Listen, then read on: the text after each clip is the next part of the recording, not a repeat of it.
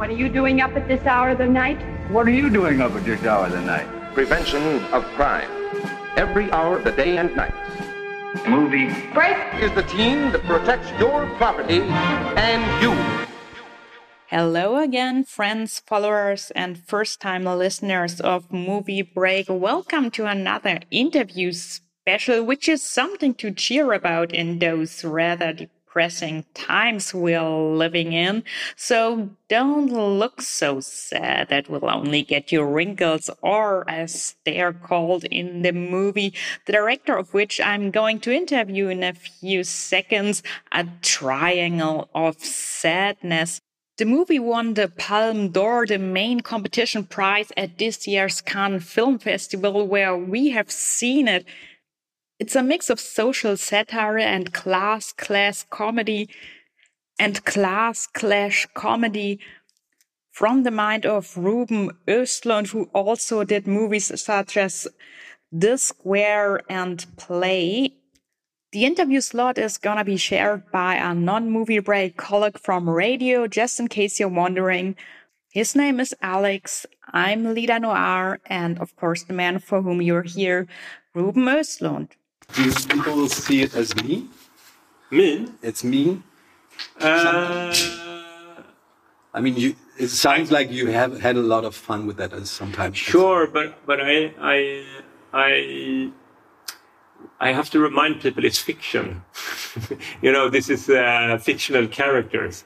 It's not real human beings, and then you're allowed to be as mean as you want to be. And uh, I'm equally mean. Also, I'm mean to everyone. I'm I'm not uh, mean to someone uh, special or any specific groups. So So you're not taking sides.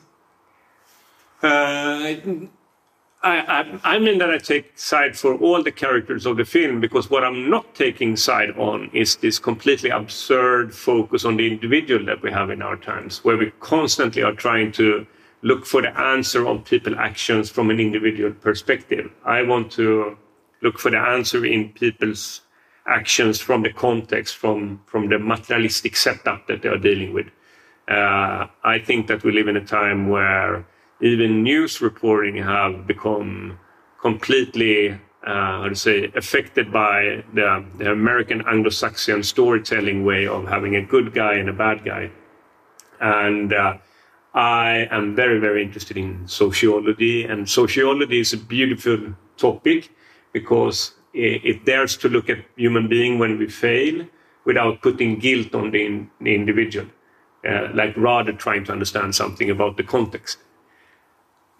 You said that you make fun of everyone uh, equally, which you also said about your previous movies when questioned in similar contexts. But that is not quite how I see it. For example, you make a lot of fun about Iris Berben's character, about her handicap, and you also have made fun of handicapped people, for example, in The Square, put them out to ridicule, and no other character is ridiculed in the way that she is constantly throughout the movie. That, so that I would say is completely your perspective on it. Uh, Iris Berben character is completely based on my mother-in-law uh, that have a handicap that is aphasia when you or when she only can say in the Wolken.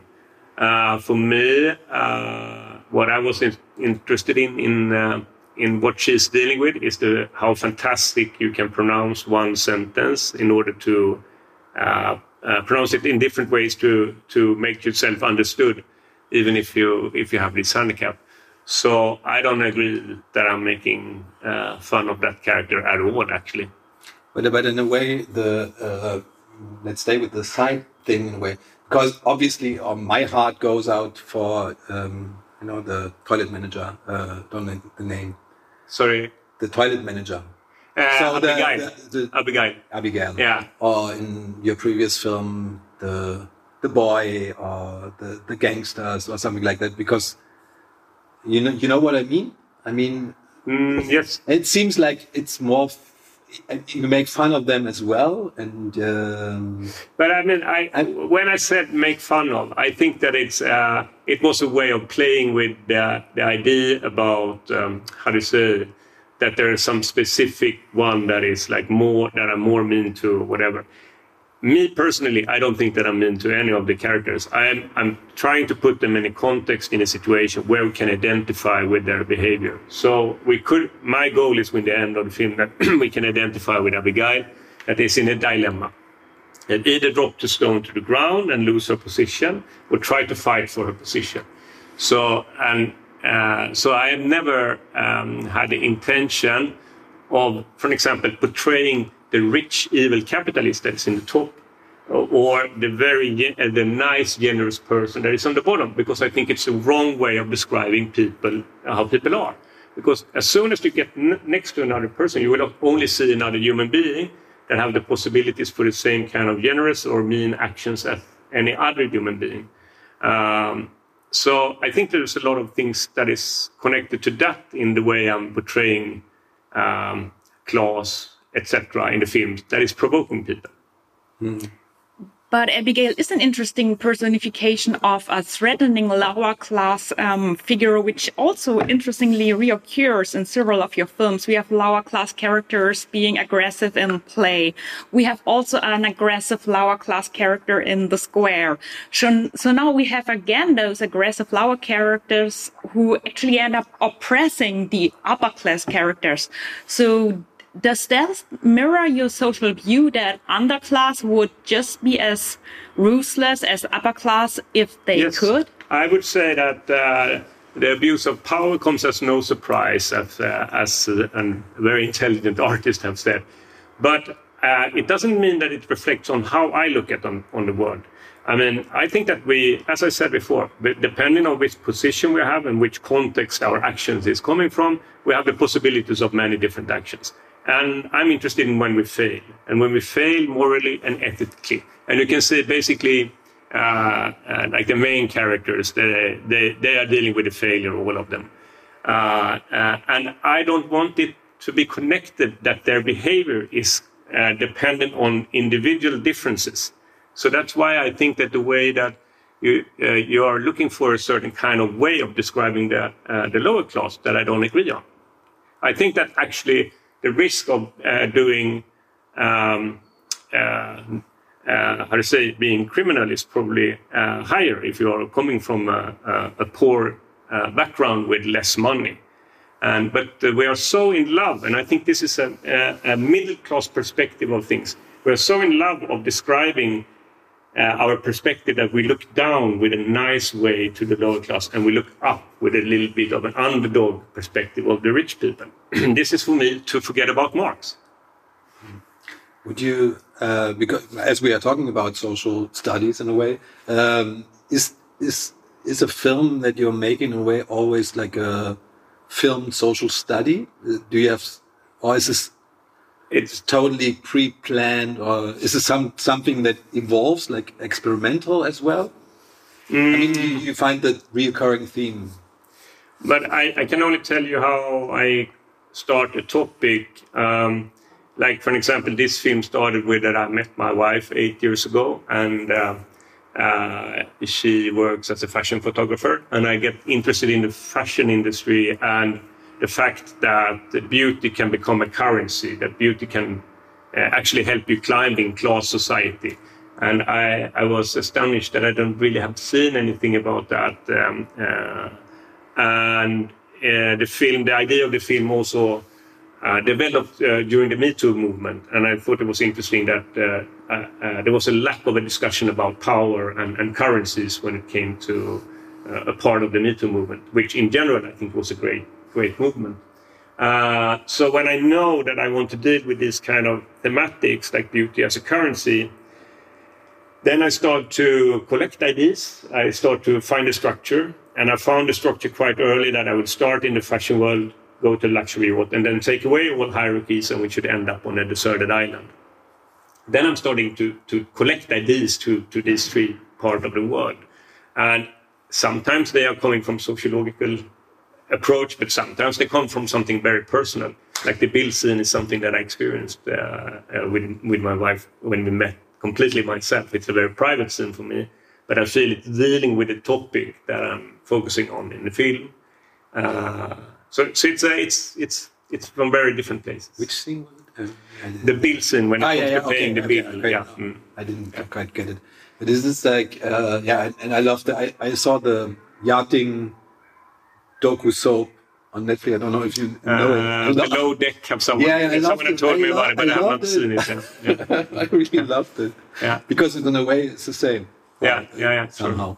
And uh, uh, yeah. But I, I mean, on the yachts, I got interested in the kind of structures that is there. Of course, that like, uh, of course, you have like the Filipino people that are working in the sea. They are like so uh, underpaid and have less, much less uh, salary than the other parts of the yacht. And then you have the the Western uh, crew that is working with service. That is uh, white white people from, from, from Europe and or maybe North uh, North America also. Uh, that is can have like a tip on on these trips that is 125,000 euros was the tip on the on the yacht where we were shooting the week before they had had a tip on 125,000 euros so it was basically like a a, a, society in itself. The character ending up using most beauty as um, their currency is actually Carl, which is more unusual because he, usually it's women using beauty as a currency. And while we have that in the movie, the one who is physically exploited even in the end is Carl, the young, beautiful male model. And you explicitly refer to that kind of society that comes to be on the island as a matriarchy. And in the very beginning of the film, we have also a scene where a flamboyantly acting newscaster who is implicitly gay, we don't know if he's gay, but he acts in a way that could be characterized as a homophobic um, caricature and ogles all the men, all the beautiful male models, and also Carl. So would you say that um, women's lib or like queer liberation is kind of like a threat to men in this society? Uh, not at all. Uh, but I think that uh, what I have been uh, like interested in attacking a little bit is this identity politics when you take away class as an aspect of of uh, trying to understand the world. And I feel that this is very connected to the liberal capitalism that we uh, we want to make us believe that we are uh, in charge of our own life, in control of our own life. Our actions as consumers, for example, is very important. How the future looks like. I think like consumer power is bullshit uh, idea that is connected about eh, is connected with this liberal capitalism that is also creating the kind of idea that if women are in top of the power, this uh, the abuse of power would not happen. I don't believe in that. Uh, that the power structure in itself is creating a certain kind of uh, behavior rather than the difference, the individual differences from us. So, uh, and if you look at it's kind of interesting because I know that Germany have had a history of uh, matriarchy. Uh, I don't know how long ago, and it seemed that it was horrible. it was like that the A matriarch was history of matriarch? Yes. When? Uh, After I, I- I have social uh, friends in, in Berlin that we have had a discussion. I can't tell you more, but you should check up on it if I'm not totally wrong. Uh, but um, that it that it turned out that it was like the matriarch was really oppressing the sisters, and uh, it was not an ideal society. Never heard about that. You, you have to check it out. Uh, okay. I have had discussion many times with them. So um, But this theme is also recurring in your movies that you present women who actually desire patriarchal structures to feel safe, to feel secure, also on a financial level, while it's actually the men who are being more leaning towards a liberal equality like society. Do you think that is true that men actually favor equality and it's women who always just want a strong partner in the end, even if they don't say so? Uh, when it comes to Carl yeah, Yaya, it is in that way. Uh, when it comes to yeah, she's kind of comfortable to be the woman and be the trophy wife, and she actually looks at her value and her beauty in a way that she's going to exploit it. And Carl is, uh, uh, I don't know if he's naive, but he's like, what about love? He wants to be in love. He wants to have a relationship that is equal. So what I what I thought was interesting is, of course, to have this approach of the characters in the beginning. And when you end up on the island, uh, Carl is the one that is starting to become the trophy wife. So I was no more interested in flipping these, um, uh, the motivation of the characters. Uh, but um, I think it is, even if, if, you are, how to say, in a position that is um, um, there's interesting with power position because I don't think the power position, the, the, the thing that you enjoy about the power position is that you can, uh, how to say, oppress people. It's actually that you can say, yes, I, I pardon you, I give to you. And uh, uh, the thing of being uh, not in a power position, there's also something that is enjoyable by, uh, about that there are certain kind of uh, roles that when it comes to, for example, the, the typical patriarchal society with the, where the woman have a certain area that she can play out her role of being the woman. Uh, and uh, uh, I'm not sure that it's so much more enjoyable to be a man or a woman in a kind of society where you have this imbalance. I think it, I believe more that, like Carl, what Carl is saying, that uh, uh, equality is creating happiness for, for a couple. So in a way, th this film wants to be, uh, because I'm getting this from the discussion, uh, wants to be a metaphor for all of our society. I, um, yes, I mean, I think that one of the things with human beings is that we are dealing with power structures and, and hierarchies all the time. And I think that the reason that that uh, we are such a how to say successful species is because we are obsessed with equality we actually want to create equality. I think it's in part of our species. I don't think that um, uh, uh, human being is specifically egoistic. I think then we wouldn't be so, so successful as well. We actually are a kind of making sure that people are um, treated in, a, in, a, in, an equal way. Uh, but um, it's, I try to find topics that I find universal, of course. Mm. Yeah, it's interesting in a way because uh, yeah, yeah, yeah, but yeah. To properly present those working class characters, especially the Asian women on the boat, um, how much contact and research and experience actually did you have with this kind of people, with workers, with um, workers with a migration background? Um, that would be interesting for me to develop those characters. Well, I did research. I, what I did when I did the film was not like to specifically investigate working class, but I was uh, I was uh, looking at uh, the yachts and uh, the cruise and the, that kind of industry, and looking at uh, um, how the demography of the people working on a, a yacht looked like.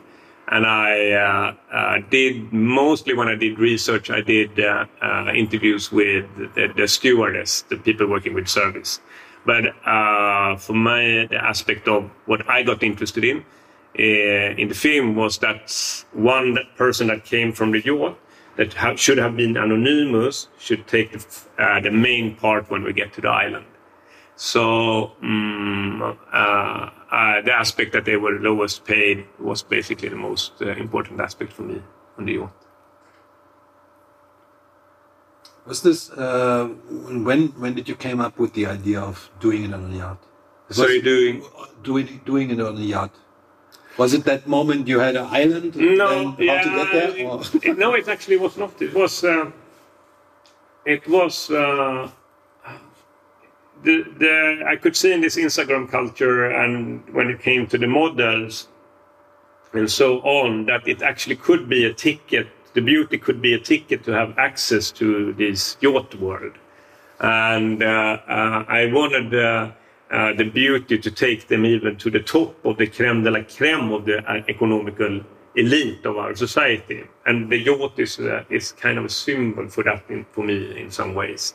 Um, and then the idea came actually that the yacht should go under and they should end up on a deserted island. But this is very early in the process. Mm-hmm. I was asking myself, if, I mean, it's not obviously I can't tell the the end, but uh, just personally, uh, did you change the end because of the death of uh, your main actress? No, because I was like, if you would have killed, would have ah, been, no, no. got the stone, and then I would say, oh, okay, that's not good anymore. No, I mean the film have always ended in the dilemma, and I was not so specifically interested in the violence, uh, and I'm not. I'm not. In, I'm not so interested if if Abigail kills her or if she drops the stone. I want the audience to identify with the dilemma, uh, and uh, but but uh, with all the respect for Charlbi and uh, a lot of the work that I've been doing now is try to um, how to say pay tribute to Charlbi's uh, contribution to the film and, uh, and her legacy.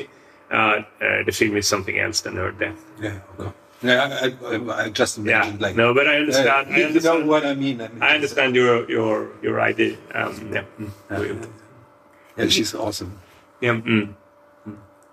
Your movie was showing in Cannes and it was winning the main prize. And as interesting as it was to watch your movie there, it was also interesting to watch the audience watch it and react on it. And especially with this huge dinner scene that then goes awry in a very gross way. I think we can agree on that. Um, the audience was roaring. It was enjoying that scene. And the interesting thing is that the audience, at least at Cannes, is very privileged. They're not all exclusively, but majority are well paid. They're middle or upper class. Do you think there might be a certain failure in the audience to identify with those figures who are mocked in the movie if they are not lower class? Because there seems to be a huge distance between the audience and those figures on the screen. They were definitely not seeing themselves in them. They were pointing their finger at somebody else, as I perceived it at least. Mm, uh, I can only talk to myself when I'm writing and doing the films. Uh, then I always are interested in situations that corners myself. So I, I don't aim to corner someone else basically than, than my own uh, my own class. Of course, I also how do you say when it comes to Abigail, I identify with her getting up on a position. So I still think that I'm cornering myself as a human being. I don't see her as like a working class, and I'm looking at someone else. Um, but when it comes to Cannes, I think Cannes is basically the best place to have a screening of these films. Mm, and sometimes I hear the criticism: you are biting the hand that feeds you, or you're criticizing the class that you belong to yourself. For me, it's a completely absurd way of looking at things because uh, I don't know what I should do in order to look crit- self-critical on me. Uh, and then if you say that the audience is not uh, uh, relating to it, I don't think you're 100% right. I I was um, pitching the film quite many times for billionaires in the US because we were looking for financing. And I tell them that, okay, these billionaires are in this yacht, and we have this speech when the captain is saying, stop bullshitting and pay taxes, uh, stop this philanthrop- philanthropy bullshit. Exactly the things that the, uh, some of them were dealing with.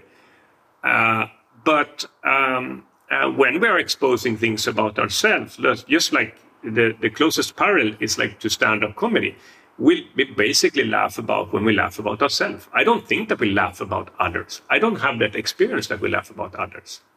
But isn't that also? I mean, I, I, I'm, I'm not quite sure what we talked about then when we talked about the square, but we talked about the scene as well, and and and somehow I I can remember. I don't know if it's correct. Obviously, it's just my memory and too many interviews as well. Yeah. Uh, so, but that you there's a part of you that had your fun with that. Yeah, yeah, With- yeah. And obviously, the the same uh, dynamic as in the in one of the first scenes in this film when you have the people could you go move to another scene and then the Yeah, next, yeah. next scene is uh, everyone's is equal. Yeah, So I mean, which is emotive. yeah, yeah, sure. No, uh. I mean, you don't get it. I mean, nobody gets it. Everyone, in I a way, I- I, in a way, everyone. But I think that uh, okay. what, what we can identify is also that we are completely locked into the world where we're supposed to take sh- actions in. And for example, uh, if someone says to you, you should you don't if you don't like Facebook, don't use Facebook. Well, all of my friends are on Facebook, so I basically have to use Facebook. Or the, the greatest arena to, to, to present your film is Cannes, because that's where you get maximum attention. If you believe that the content is important, you will go for looking for maximum attention. So it, it's almost like this. There's a word that I don't like that is um, hypocrite or hypocritical. I think that the, the way of using that word is putting the blame on the individual instead of looking at the context. We can't participate in this world without uh, being in the world. And uh, uh, that, that makes the, uh, a certain kind of rhetorics like um, not so interesting to use, I think.